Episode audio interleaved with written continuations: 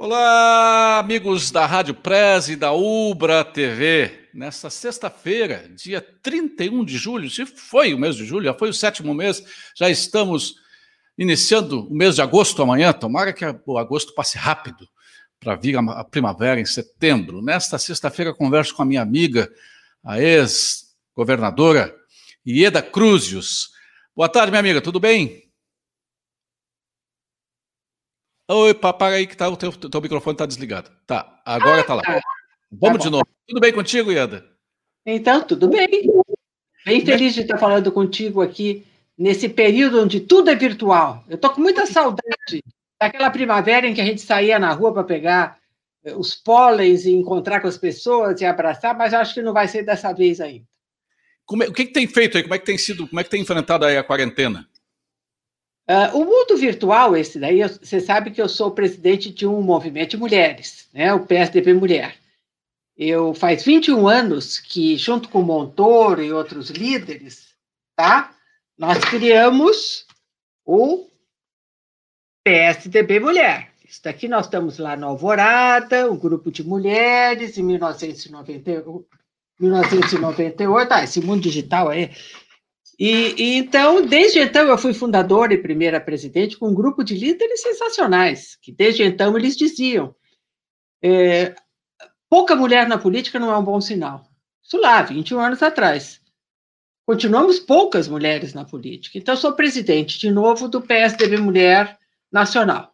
Eu lido no país inteiro, com, com, com núcleos, com mulheres, com redes organizadas de mulheres todas no sentido de levar mais mulheres para a política, de dar condições, de capacitar.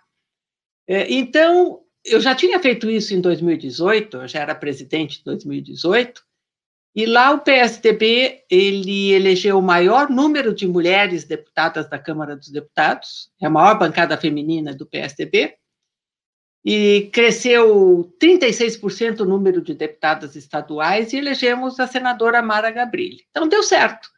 Enquanto isso, do lado dos homens, a bancada do PSDB diminuiu 50%. Então, nós aumentamos mais de 60% e eles distribuem. Então, eu estou de novo nessa bela luta com uma plataforma digital. Essa plataforma digital dá tudo que uma pré-candidata precisa. É, mais do que isso, eu já tinha feito isso em 2018, uma plataforma digital, e a gente fez um kit para as deputadas com fotografia, com vídeo, com capacitação, com curso, prestação de contas, tudo que você pode imaginar que tira a candidata ou o candidato daquilo que é mais importante, de fazer os seus contatos e dizer por que, que ele está se candidatando, por que, que ele é um candidato, por que, que é uma candidata, e o que, que ele quer fazer, eh, seja como prefeita, vice-prefeita ou vereadora. Então, eu não paro. Esse mundo digital me roubou os meus tempos eh, de folga, de leitura, é, então, eu estou é. noite lives como essa agora que eu estou fazendo contigo. A gente achava que ia trabalhar menos né, no tempo da pandemia, ah! porque agora não tem horário, né? É 24 horas, parece aquele, aquela coisa. Lembra quando falavam que o mundo era plano? Na verdade, que o mundo era plano, é que é, é aquela coisa da gente telefonar para alguém fazer o imposto de renda da gente, a gente estava falando com um indiano, ou estava falando com um japonês, né? Quer dizer, 24 horas por dia, desde que essa tecnologia, que é a tecnologia digital da internet, com esses inventos todos que a cada dia é, tentam melhorar a vida da gente. Então, desde então, esse mundo é, é faz com que a gente atenda, se quiser, a gente atenda os chamados de onde venham, porque acabou essa noção é, de local, e era o indiano que estava falando da Índia, era o japonês que estava falando do Japão, comigo que estava falando do Brasil. E a noção de tempo. A noção de tempo ela mudou bastante. E, e para a questão do trabalho, que é a tua pergunta, Júlio, é, aumentou muito. Eu realmente, a rotina mudou e, e a gente tem que usar essa rotina para continuar a ter inter-relação, contato, interagir. A gente tem que usar essa tecnologia que toma muito tempo. Você também é assim? Bah, eu estou trabalhando três vezes mais. Inventei um programa, dois programas na, na, na, época da quarentena. Nós estamos lançando um programa quase que por semana agora aqui na Rádio Press. É, iniciou semana passada o Pré-Saúde, agora semana que vem inicia o Gastro. E só com mulheres. Tu, tu, tu fundou, fundaste aí o, o PSD para mulher e eu fundei a Rádio Press Mulher. Só mulher. Fora eu sou o único. a, a, jornalista Alessandra Bergman, a jornalista Clarice Ledura, a, Alessandra, a Ana Paulo Jung, e comandando tudo isso a Neuci Guadanin. Então, não dá para dizer que eu não sou não sou machista, né? eu sou um feminista. Não, nunca foi. A tua atividade. É, o que, que é não ser machista? É saber que o mundo é feito de diversos. Claro, claro. Ser feminista é ser que nem a mãe, que tem quatro filhos. Dois filhos, bota dois filhos. Um é Grêmio e outro é Inter. O que, que ela vai fazer? Torce para os dois. Não, ela, não pode dar pau num e, e botar o outro lá em cima. É uma professora que, que tem um grupo de estudantes, é, um é diferente do outro. Né? Então, é mais natural na mulher a aceitação da diversidade do que é no homem. Foi forçado socialmente a ser macho, né? a ser o fortão, baixão, a trazer dinheiro para casa. Não, mas assim. E por que, que não é assim na é, Então, é a pergunta que a gente sempre se faz, a gente tem as explicações da gente e cria um, uma rotina para que mulheres apliquem o que elas eh, são levadas a fazer nas suas atividades, a pandemia mostrou uma delas, né? Na área da saúde, a maioria é mulher, na área do direito, a maioria é mulher, né? tem mais inscritas na OAB, saiu essa pesquisa essa semana, tem mais inscritas mulheres do que homens. Então, as que cuidam, as que têm no relacionamento eh, na nossa sociedade moderna, né? É, isso é feito, na maioria, por mulheres. E por que, que não é feito nos postos de poder?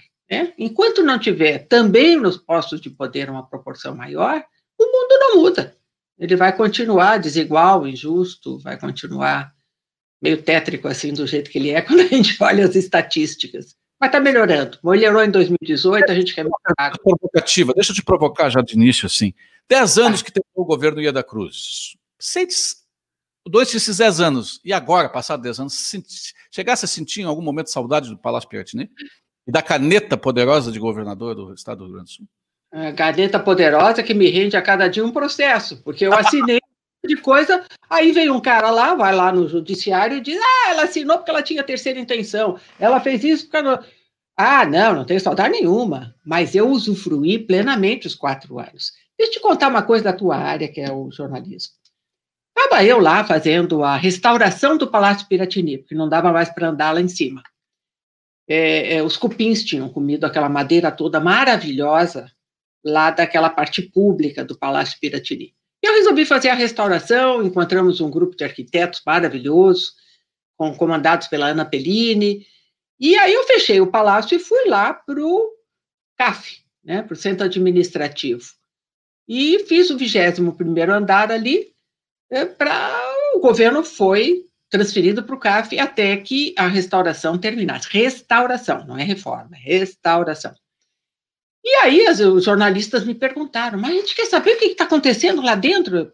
Eu, tá, tá bom, então um dia eu abri e levei o grupo de jornalistas que quis ir para andar para ver o que, que era a restauração do Piratini, sem ferir nada da regra eh, de patrimônio, eu refiz o banheiro, eu refiz a copa cozinha, eh, enfim, eh, fomos buscar madeira na Amazônia que estava presa, porque era madeira original, não eu, mas o grupo de arquitetos que sabia disso. Aí chegou uma certa hora, eu fui mostrar para eles, lá nos jardins do palácio, aqueles túneis, aqueles túneis que todo mundo morre de vontade de conhecer, que dizem que foi por onde fugiu Brizola, fugiu não sei quem.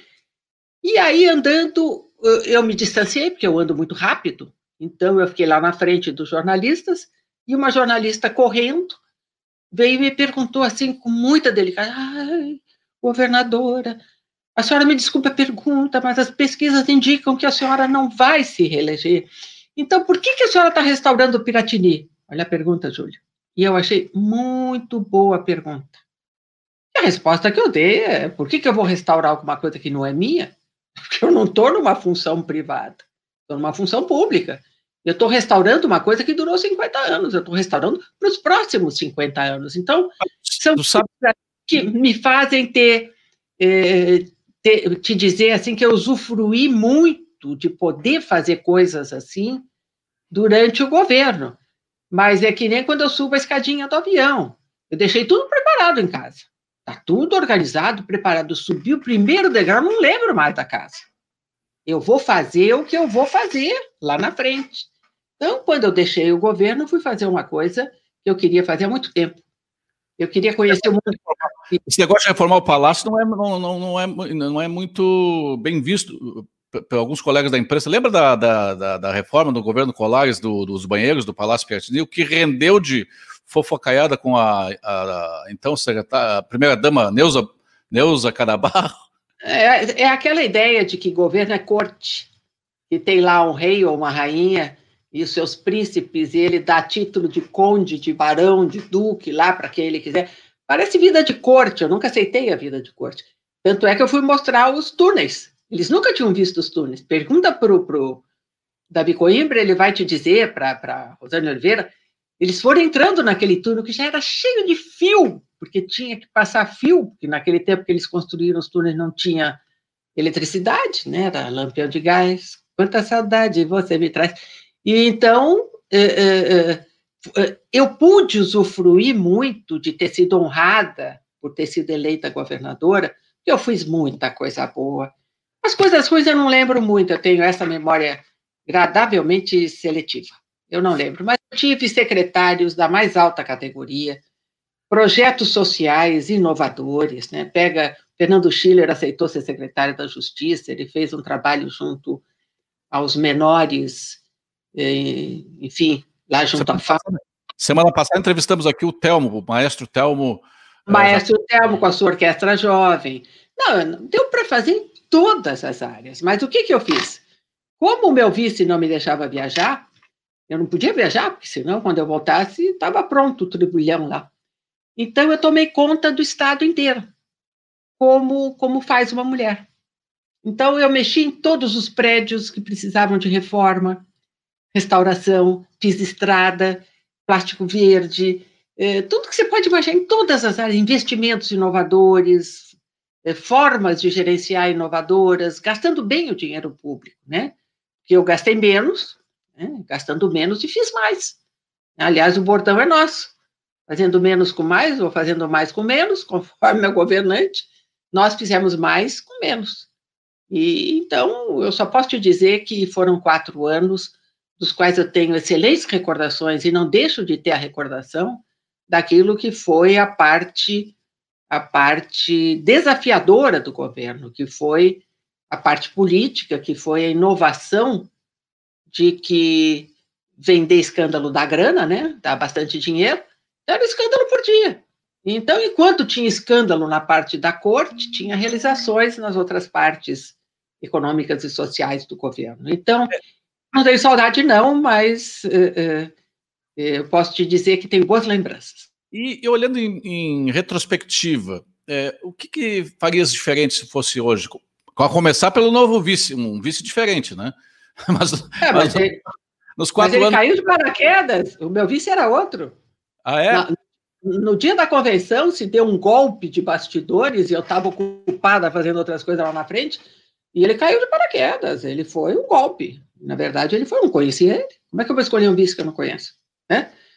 É, mas não é a escolha do vice, é que depois da escolha do vice, outras coisas aconteceram e eu tive que arcar com, com aquele período nefasto. Foi nefasto aquele período, foi nefasto. Nesse ponto. Então, eu tive que governar sem vice. E quando o vice é gostoso, bom, é, é competente, meu Deus, a gente reparte as tarefas, né? Então, o que, que eu faria diferente? Muita coisa, mas como passou, eu fiz as coisas do meu tempo. Eu fui uma governadora do meu tempo. Né? E hoje os tempos mudaram. O que, que eu faria de diferente naquele tempo? É, não dá para voltar atrás. O que eu sei fazer é reconhecer alguns erros. Isso sim, a gente erra, a gente muda. Eu mudei algumas das minhas opiniões, não tem dúvida. É, eu sempre agia assim, primeiro confiando, e quando a confiança era quebrada, aí eu cobrava. Então, eu tenho erros pelos quais eu, eu, eu paguei, né? eu paguei, paguei, eu pago até bem minhas dívidas, eu pago bem direitinho as minhas dívidas. E, e, e não, não dá para dizer o que, que eu faria de diferente, as coisas iam acontecer. Eu acho, eu acho os erros tiveram mais na área da administração, da política ou da comunicação? Porque é esse tripé, esse tripé da, de qualquer governo, é a comunicação, é, daquilo que o governo faz, interna, a comunicação interna do governo e, e para fora do, do, governo, a política, que é a relação com, com, com os partidos e com os parlamentares, e a administração em si, que é o tocar a, a, a, as secretarias, tocar a administração como um todo. Tu acha que as maiores dificuldades que tu tivesse foi em qual área? Política, comunicação ou a administração? Uh, vamos, vamos dizer de um erro? Está em voga agora a reforma tributária. Eu, se fosse o governo, fazia fatiada. Porque eu apresentei um programa completo de reestruturação do Estado. Completo. Eu Sabia, eu conhecia, o meu secretariado, boa parte conhecia, mas as pessoas não conheciam. Se fosse da imprensa, você está perguntando a questão da comunicação, fosse a população que tinha mais o que fazer do que ficar todo dia seguindo outras coisas que não fossem uh, uh, as notícias da corte, né? Os BBB, os Big Brother Brasil, que todo mundo espera dos governos. Então, eu, eu errei em fazer um pacote no começo do governo um pacote, tá? Tentei fazer outra vez no ano seguinte, né?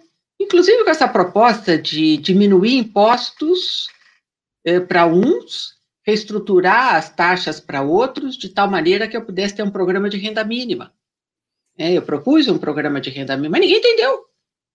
Aí, então, o meu erro foi não comunicar mais devagar, não propor mais devagar. Então, não é um erro de comunicação, a decisão foi errada. A decisão de fazer tudo de uma vez, conversando com as pessoas, com setores empresariais, viajando, encontrando, indo para as praças, tudo eu fiz. Mas era muita coisa, era muita coisa para ser compreendida de uma vez só, né? Então, eu acho que esse foi o meu erro. O meu erro foi entender que o tempo, tempo ele, ele, ele se encarregaria de fatiar as novidades. E não, coisas têm que ser apresentadas uma a uma.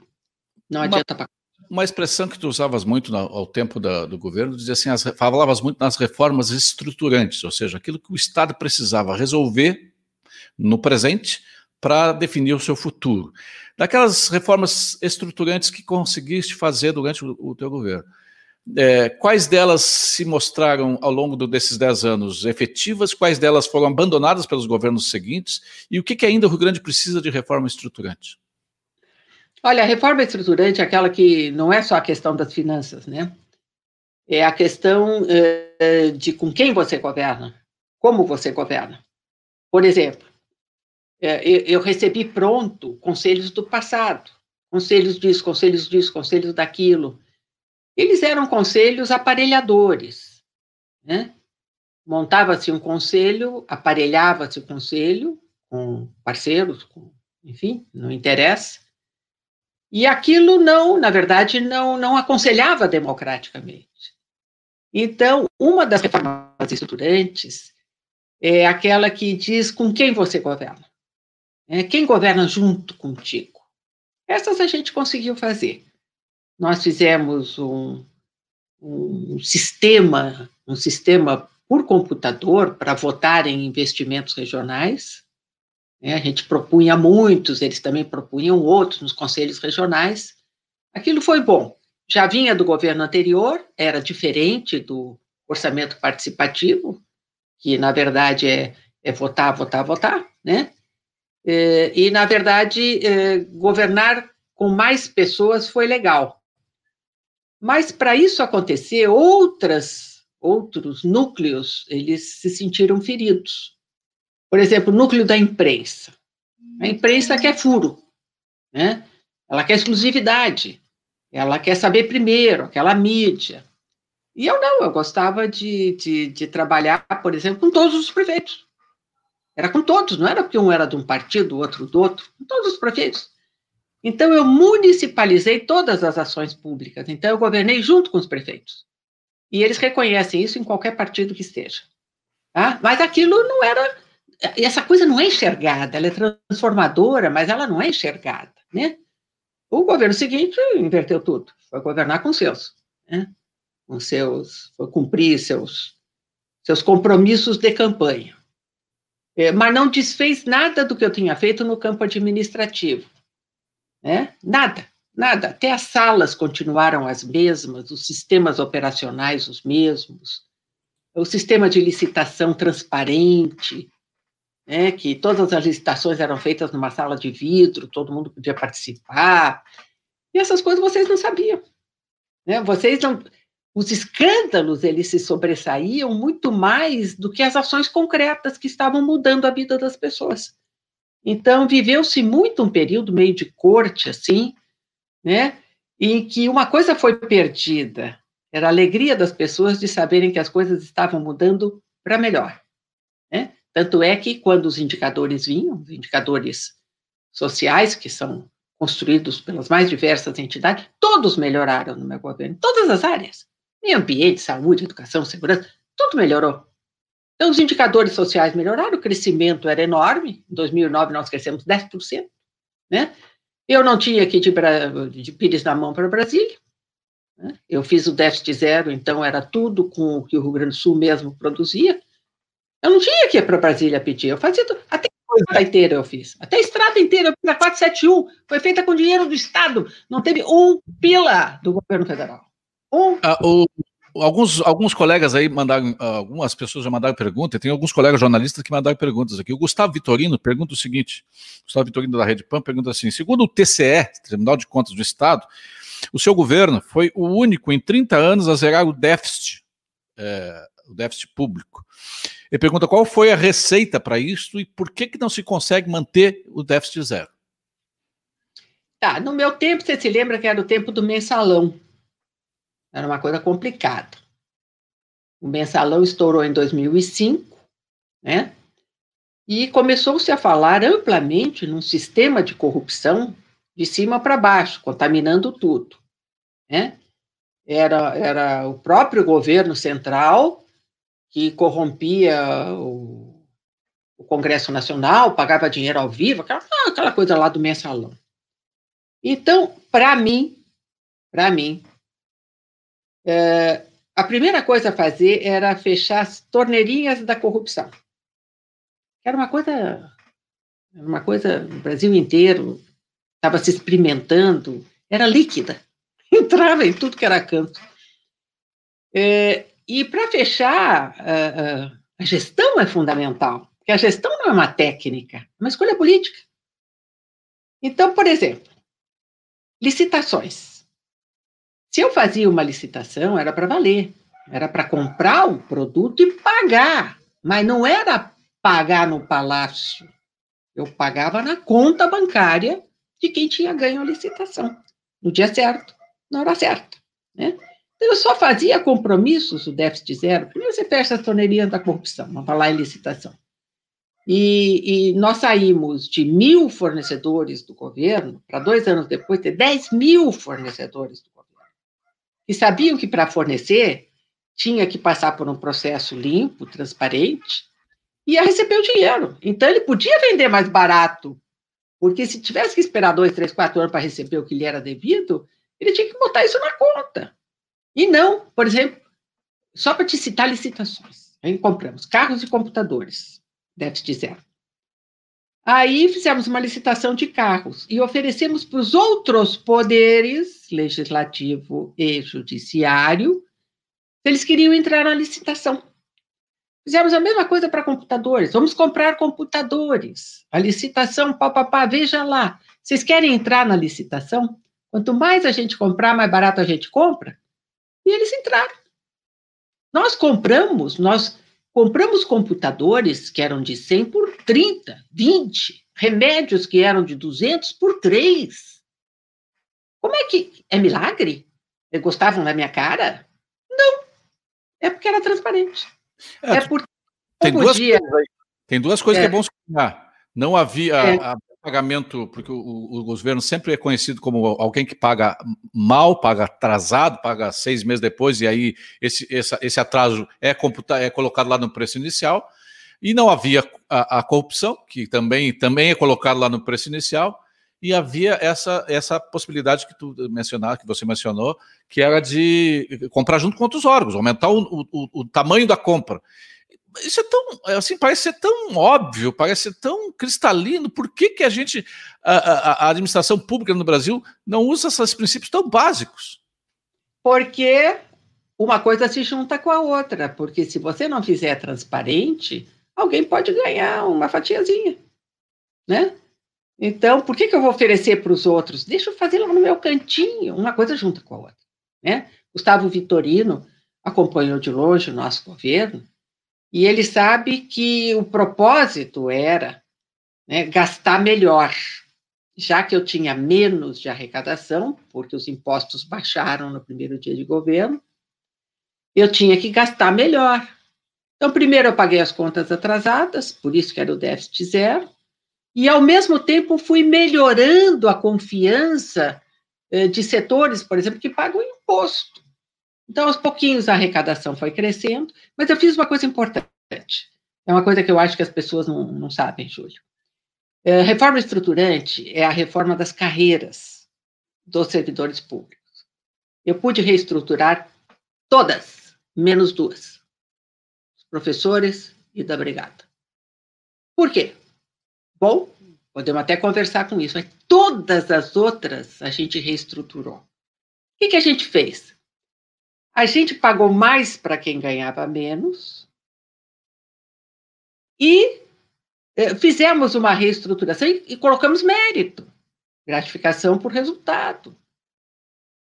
Júlio, o servidor público, a não ser aquele ideologizado, ideologizado, aquele que era contra, que já estava pensando na próxima eleição, eu tive o concurso dos servidores públicos que me ajudaram muito a governar em todas as áreas.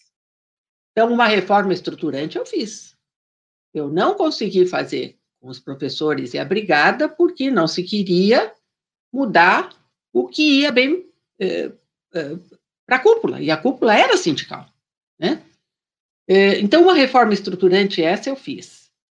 A, a, a, continuando a responder ao Gustavo Vitorino, e ele, ele sabe disso, eu não podia deixar a dívida crescer como crescia.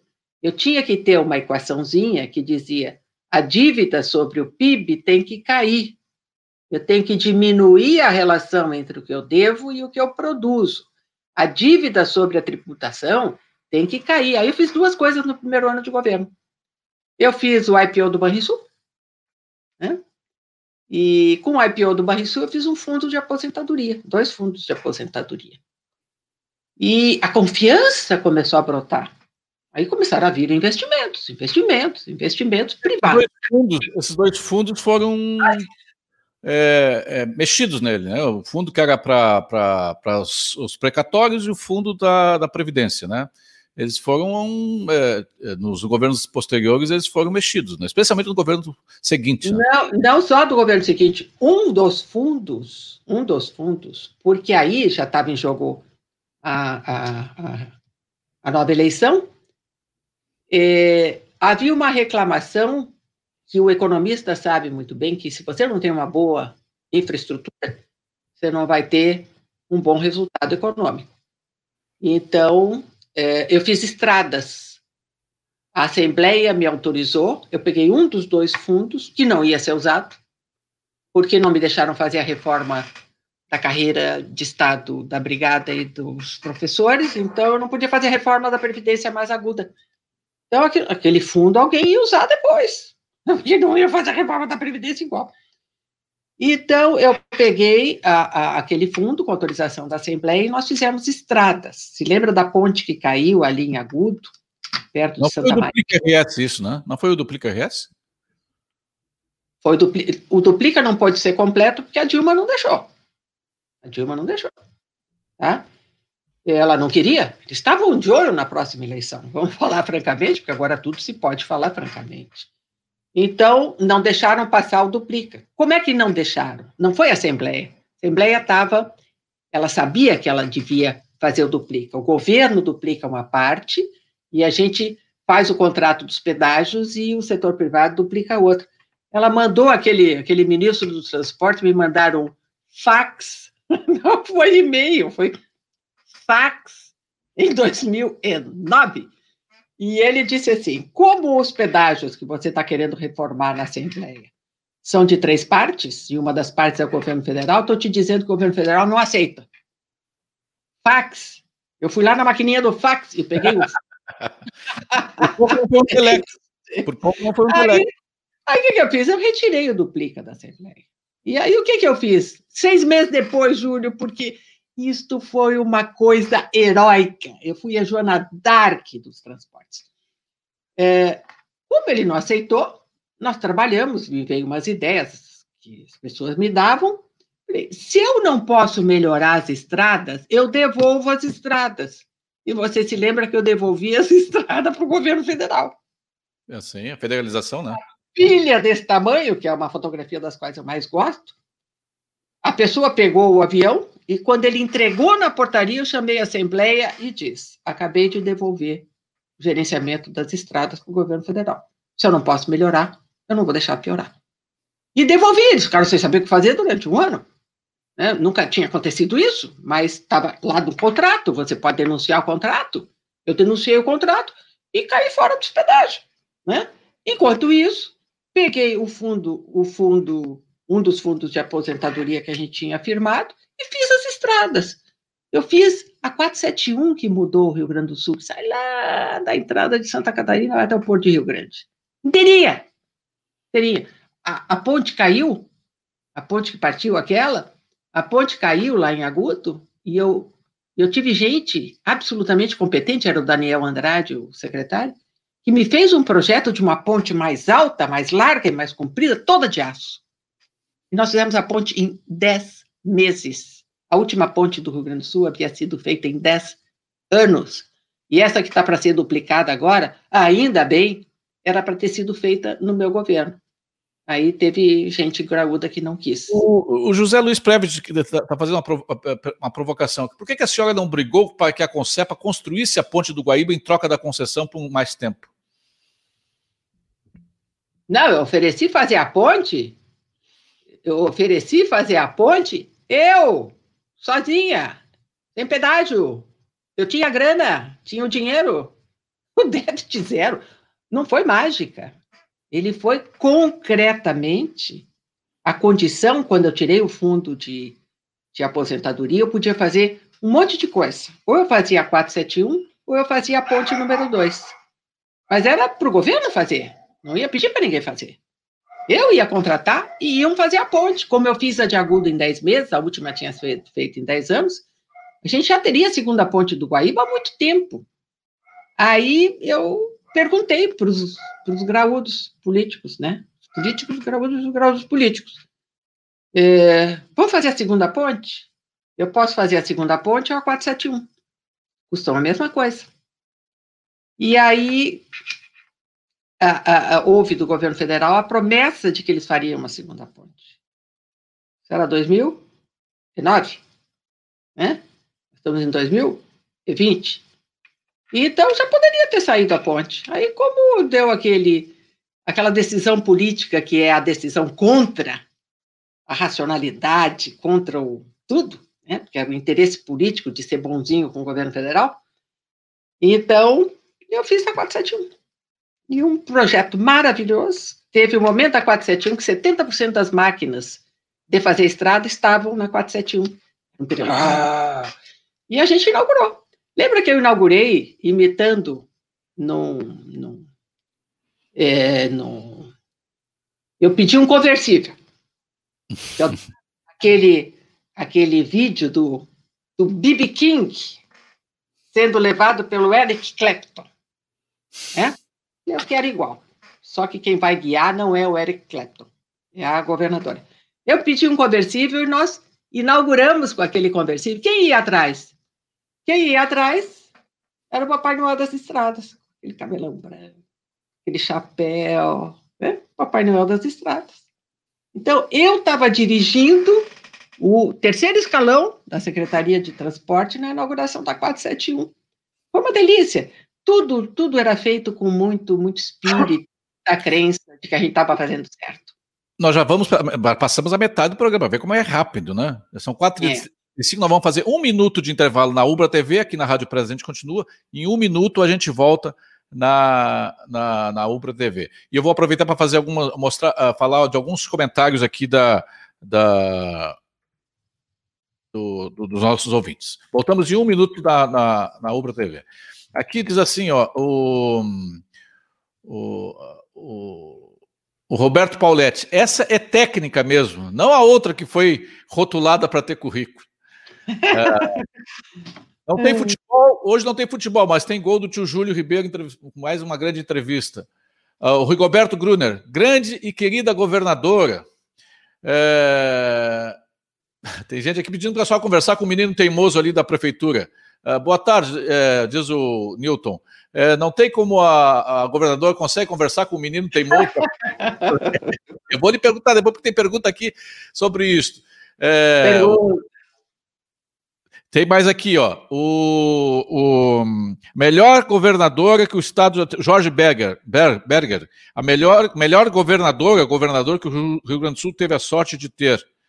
É, show do tio Júlio, que mais aqui? O Aod foi um baita secretário, diz o Fabiano, Fabiano Reinheimer. Aliás, tu tinha uma equipe muito boa, né? É, Matheus Bandeira, Reinheimer, o, o, o, o o Fernando Schiller, o Aod Cunha. Tinha uma turma, um time de primeira. E aí voltamos, voltamos lá com a Ubra TV e eu quero lhe passar algumas perguntas aqui de alguns colegas jornalistas que mandaram essas perguntas para a senhora.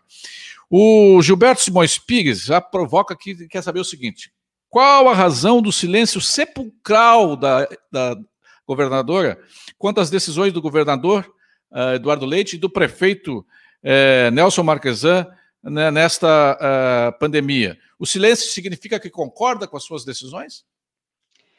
Ah, silêncio é silêncio, né? Então tá, vamos explicar por que o silêncio. Né? Quando eu saí do governo em 2010, o meu silêncio foi porque o meu sucessor era o oposto em termos é, é, do, de como se pensa é, é fazer política usando bem o dinheiro público. Era o oposto. Né? Eu tinha conquistado o déficit zero, ele conquistou o déficit máximo, para o outro seguinte pagar. O déficit zero não é uma questão em si, é, é, é que quando você gasta bem, gasta com cautela, disciplina, a confiança cresce, tudo cresce, o PIB cresce, a arrecadação cresce, é milagre. Está tudo escrito nos livros, tem que ler. Uh, agora, uh, nos governos do PSDB, essa nova geração que entrou é uma, uh, é uma geração que não fala com os seus antigos. Pode falar com os antigos dos outros partidos. É uma questão partidária, é assim. Eu me lembro que o meu mestre de política, né, o, o Pedro Simão me ensinou muita coisa. Uma das coisas que ele ensinou é assim: é, os teus adversários estão nos outros partidos políticos, teus inimigos estão no teu. E quando a gente consegue ser governo do Estado assim, de uma forma como, como nós fomos, né, a cadeira é muito desejada. Não que ela tenha alguma coisa, você senta na cadeira, ela não, te diz nada. Né, ela tá, tá, te expulsa algumas vezes. Então, na verdade, eles preferem agir sozinhos. Né? E se eles preferem agir sozinhos, né, então eu não vou me meter. Eu não vou me meter mesmo. Quando sou perguntada, tudo bem. É, quando não sou perguntada, não me meto. Né? Porque eu sei o que é que representa quando você está querendo acertar, alguém querer usar alguém do teu partido para te atacar. Eu fui muito atacada por pessoas do meu partido no meu governo. Muito, muito atacada. E como eu achava uma coisa normal isso, principalmente quando vindo dos mais jovens, é, aquilo não, não, não perturbou, mas eu não respondia. Já naquele tempo eu era silenciosa. É, eu não vou brigar pela imprensa. É, quer vir conversar comigo, trocar ideias. Democracia é isso, é uma troca de ideias. Às vezes a gente até muda a ideia da gente com os argumentos do outro. É isso que é democracia. Né? Então, quer vir conversar, conversa. Agora, eu não respondo pela imprensa. Quer usar a imprensa? Pode bater à vontade. Então, eu, então já deu para ver que nem o governador Eduardo Leite, nem o, o prefeito Marquesan têm é, buscado a opinião da ex-governadora da Cruz, é pelo que dá para aprender. E aí tem duas Mas perguntas. Mas o que eles buscam, o que eles, o que eles buscam é a minha opinião através dos meus secretários. Porque, na verdade, eles tiveram muitos secretários que foram os meus secretários, né? Então, tá bem assim, tá? Eu só não quero continuar com a fama inversa do que eu sou. Eu sou uma pessoa agregadora, agora não, não, pisa no poncho, né? Eu sou agregadora e tudo mais, então eu não vou ficar respondendo picuinha, vou fazer Big Brother Brasil, não, não vou fazendo isso. Quando perguntam, eu estou à disposição. Quando não perguntam, eu vou fazer outras coisas. Aliás, tem muita coisa para ser feita. Aí, aí, é o seguinte, eu tenho duas perguntas aqui. Uma do, da Karen Misculin, diretora da revista Voto, e outra do Políbio Braga. Ambas têm muito a ver. A, a Karen Misculin pergunta sobre a, qual a, como é que a senhora vê ah, uma hora eu chamo a, a, minha amiga Ieda de senhora, outra hora eu chamo de tudo, ninguém está entendendo nada, né? Mas não, lá. de senhora deu. O cargo exigia que vocês me chamassem de senhora. Agora uma pessoa absolutamente normal, muito tranquila. A, a, a Kari pergunta é, qual é, é, como vê a viabilidade eleitoral do PSDB em 2022 é, nas candidaturas, potenciais candidaturas ao, a presidente do Moro, Dória e Eduardo Leite. E aí o Políbio pergunta se a sua já tem candidato a prefeito em Porto Alegre. É, não tenho. Nem tem candidato a prefeito em Porto Alegre. A campanha não começou. Ela vai ser em setembro, né? E vamos ver o. Eu tô, eu tô naquela boa idade que eu nem preciso votar e nem preciso ficar rezando em cima da Bíblia partidária, né? Ou seja, a experiência já me permite dizer que o caminho XYZ eu continuo trabalhando partidariamente, totalmente devotada às mulheres, né? Eu sou PSDB Mulher. É, então, eu não tenho candidatos, a, a, campanha não está posta, né?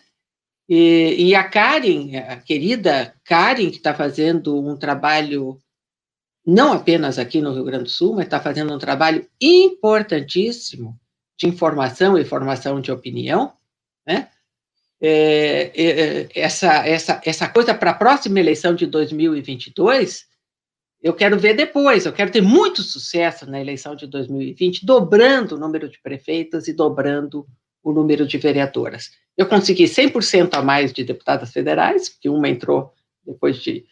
Enfim, e 30% a mais de deputadas estaduais, nós somos muito poucas. Então, eu estou mirando e só olho a questão das eleições de 2020. Hoje eu vou fazer uma live com o nosso governador João Dória. Nós vamos tratar de política ligada à mudança, transformação que a sociedade precisa, que o coronavírus está ensinando, através da eleição de mais mulheres. Depois, me fala do Políbio outra vez. Ah, o Políbio pergunta se não, o perguntou se já tem esse candidato a prefeito de Porto Alegre, dissesse que não tem ainda, porque a campanha não começou. Foi uma boa forma de, de sair pela, pela pela. É, é, é. é, sair pela tangente, mas ok. Está valendo não, resposta. Educada, não tenho mesmo. Posso até ter a, a candidatura pela reeleição, posso até ter, né? Agora vamos ver os compromissos aí para o futuro e, e, o quadro, o quadro da disputa. O Felipe Vieira, que está morando em São Paulo, agora largou. Sim, muito bem. O Felipe Vieira pergunta se, se houve mesmo a proposta do Lula em comprar o Banrisul é, e, e, que o Banco do Brasil comprasse o Banrisul. Você chegou a ver essa proposta e ela pergunta, ele pergunta qual é a sua opinião sobre a privatização do Banco do Brasil. Sim, houve. Eu quase caí da cadeira. Na minha primeira viagem a Brasília como governadora, o presidente do Banco do Brasil me chamou para me mostrar as novas, as novas, enfim, a nova política de crédito do Banco do Brasil. Nós sentamos, era o governo na cadeira de cá, o Banco do Brasil na cadeira de lá. Então, eu vou direto ao ponto, eu sou muito direto. É, a senhora está pensando, nós estamos pensando em comprar, a senhora está pensando em vender o Banrisul? Eu olhei para os meus secretários, assim, de lado, e quase me tombei da cadeira, os butiá caíram, mas o resto não, entende? Nem pense, o senhor não sabe? Eu estou fazendo o IPO. O Banrisul é decisão de patrimônio do Estado do Rio Grande do Sul, tem autonomia, de mim vai ter autonomia de ser o melhor banco. Ele foi um dos melhores bancos com autonomia, com gestão, com autonomia. Então, houve a proposta, sim. Aliás, as coisas com o governo Lula foram, foram muito divertidas. Foram realmente, eu posso contar mil histórias até, mas essa do Banco do Brasil aconteceu. E a segunda pergunta qual foi? O que, que tu acha sobre a, a, a possibilidade de privatização do Banco do Brasil? Você sabe que eu não sou contra. Agora, é, mudou o mundo. Né? A, a cadeia de suprimentos não pode mais ser concentrada e sem cara de dono. Por exemplo, cadeia de suprimentos dos reagentes que fazem a vacina. Aí a gente descobre que 98% vinha da Índia. Então, se a gente quisesse fazer vacina, dependia da política de vendas da Índia. A política de componentes para a indústria 4.0, uh, 90% vinha da China. De repente, o mundo acordou e pera um pouquinho. Se é assim, eu não vou ter respirador, vai morrer gente, porque a política é essa, qual, tal, tal. A mesma coisa para a política da moeda. Agora, a gente não vai precisar se importar com isso, porque já existem outras moedas que não as moedas nacionais, né? Você tem as moedas as mais diversas, vocês têm aqueles bancos que tratam de segmentos pequenos, tem o um banco que trata só de, de, auxiliar a mulher, auxiliar o negro, isso e aquilo. Você não ter que se preocupar com isso, não, né? Eu acho que a Caixa Econômica está fazendo um trabalho excelente, porque é, os governos uh, uh, herdaram o cadastro único, né? O governo Fernando Henrique que fez, estão podendo dar 65 milhões de auxílios emergenciais que estão sustentando a economia. Então, se o setor privado não, não anda junto, né, parelho, você tem que ter é, é, é, segurança. E a segurança do crédito, por exemplo, esse crédito como da Caixa Econômica Federal, que queria ser privatizada, a segurança da existência dela assegurou o auxílio emergencial. Agora, o dinheiro do BNDES não chegou para os empresários, porque ele tinha que fluir pelo sistema financeiro privado. Né? Então, você tem que ter, eh, mas não para aparelhar, não para ir mal, não para ser incompetente e ineficiente, mas eu sempre achei que a gente tinha que ter um laboratório de medicamentos e deixei o meu aberto. Eles queriam privatizar no meu governo. Né? É, sabe, se você tiver como escola uma entidade estatal para tratar de um determinado assunto, como é o caso do crédito, tenha. Não precisa ter três. Tenha um. E eu resolvi que eu ia manter o Banrisul sem interferir no Banrisul. Ele já tinha uma gestão reconhecida na Bolsa de Valores. Então, é, ter um banco federal eu acho bom, né? Ter dois, três, quatro, eu não sei para quê, né? Então, é. o BNDES, ele cumpre uma função, a Caixa cumpre outro, o Banco do Brasil cumpre outro. Na reestruturação, pode ser, pode ser. Eu não vejo por que privatizar, pode, pode ver que tantos Correios e Telégrafos como o Banco do Brasil fizeram uma reengenharia impressionante. Tem parceiros privados de montão, né? É, mas os e... Correios perderam a eficiência. O Correio era, até 20 anos atrás, um padrão de qualidade de eficiência, hoje é um, é um lixo, né? Hoje, é, é, manda uma carta daqui para Canoas, leva uma semana para chegar. Mas aqui entre nós, mandar carta também é? O Sedex leva cinco dias. Ah. O, Sedex, o Sedex a gente botava hoje, chegava amanhã de manhã. Agora leva ah. cinco. Ah, vai mal, fecha. Vai mal tal serviço, fecha. Não tenho dúvida em relação a isso. Mas hoje, é, o comércio, o comércio é feito por entregas estilo correio, mas não são mais aquelas entidades chamadas correios e telégrafos. Aham.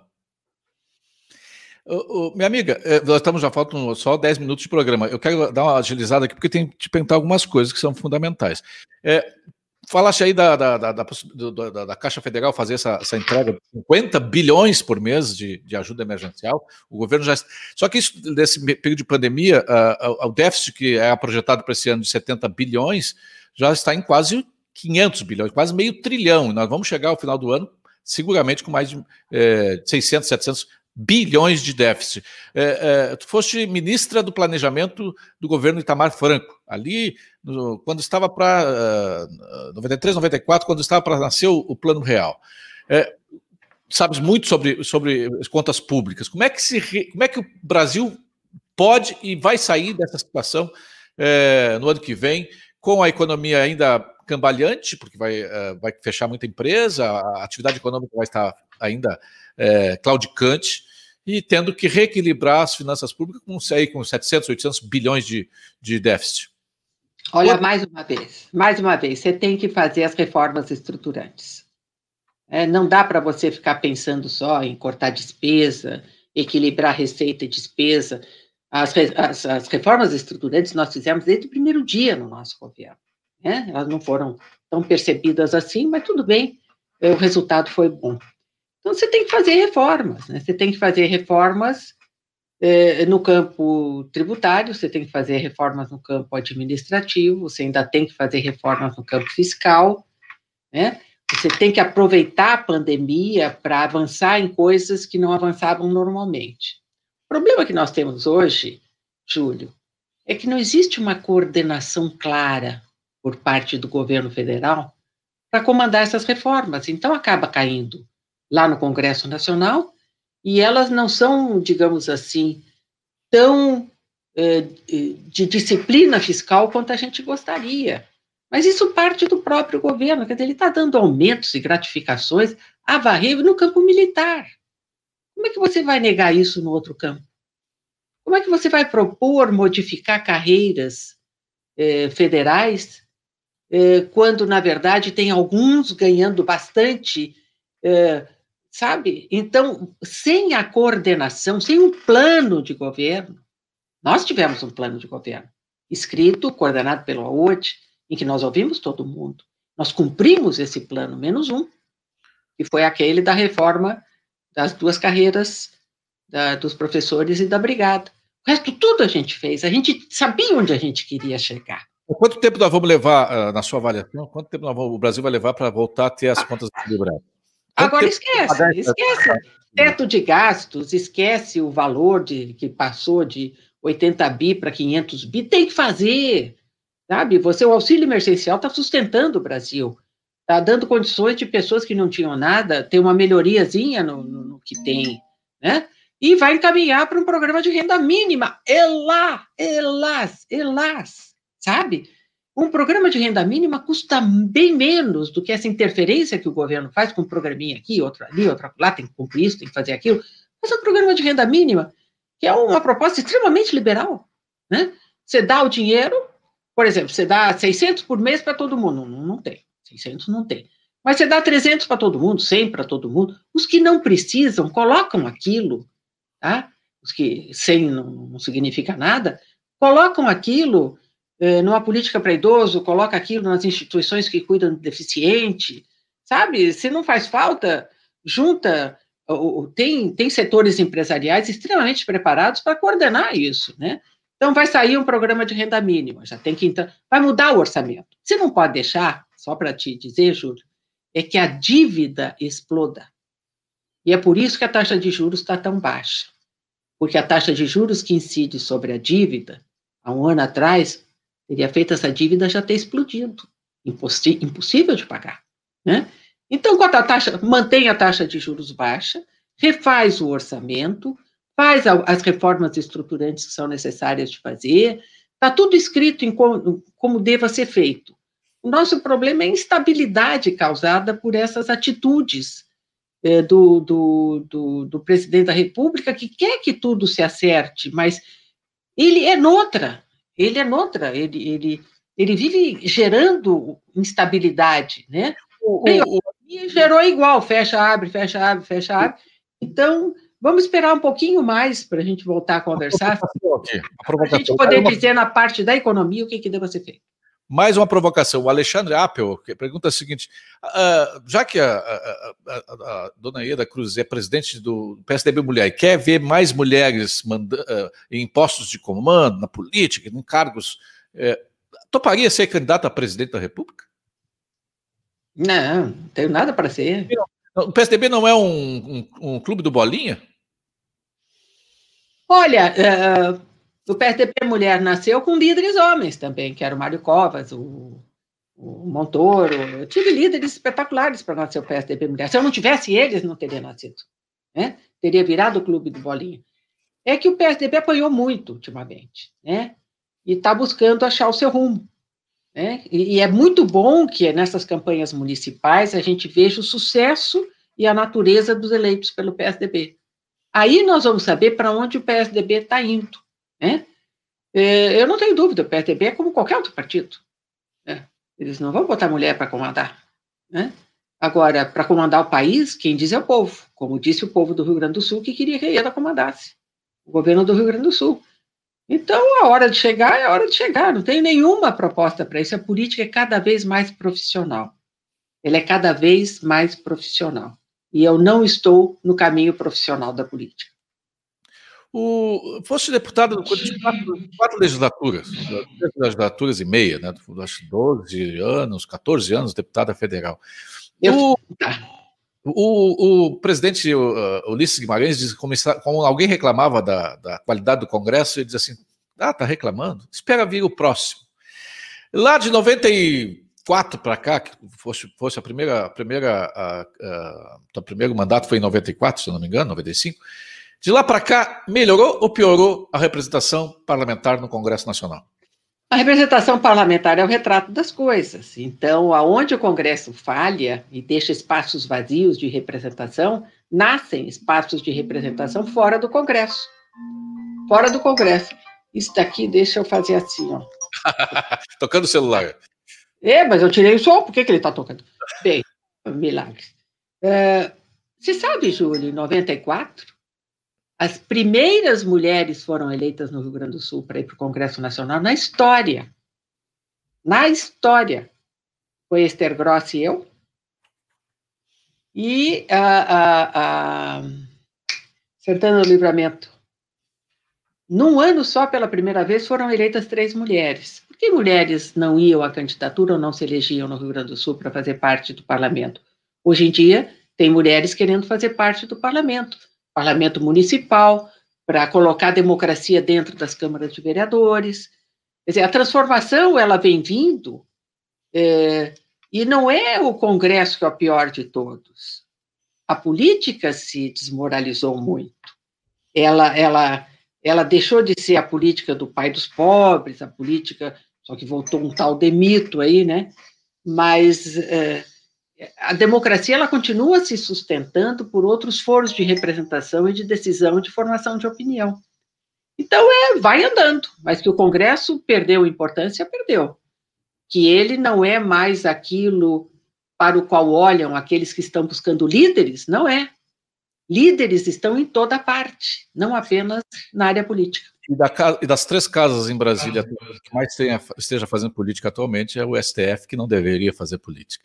É, quero agradecer a minha amiga Ieda Cruzes, Ieda Rogato. Nem falamos sobre é, é, o que, que, anda lendo, o que, que anda assistindo de filme. Não, não, falamos nada, só falamos de política.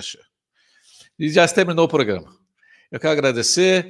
Fica ah, já o convite para uma próxima oportunidade de a gente conversar, mais uma hora com os ouvintes da Rádio Press da Ubra TV, é, e desejar que que as coisas melhores, né? Que a gente consiga sair dessa, dessa pandemia, desse, desse isolamento social, com essa quarentena, e a gente possa de novo se ver, se abraçar, ver os amigos e retomar a vida. Obrigado, minha amiga. Tá, obrigada a você. E eu, agora que eu vi, eu botei aqui nos comments do, da, da, tua plataforma e vi quanta gente boa está conversando e dando ideias. O Prebit, acredita, Prebit, eu não ia dar para a Concepa. Eu ia fazer a ponte, eu não ia dar para a Concepa. É, ela não foi feita por um uma questão lá que qualquer dia eu conto, tá? Porque com quem ainda vive. É, é, depois da pessoa morta. Obrigada, então, Júlio. A Ubra que seja feliz e você continue na quarentena, trazendo a todos os que te seguem, principalmente no campo do jornalismo, né? Esses bons e absolutamente abertos debates. Você tinha dito que uma hora passava rápido. Sim, passou muito rápido. Vamos ter que ter outra. Agora que a gente estava se acostumando uns com os outros. Até terça-feira com o povo quarentena.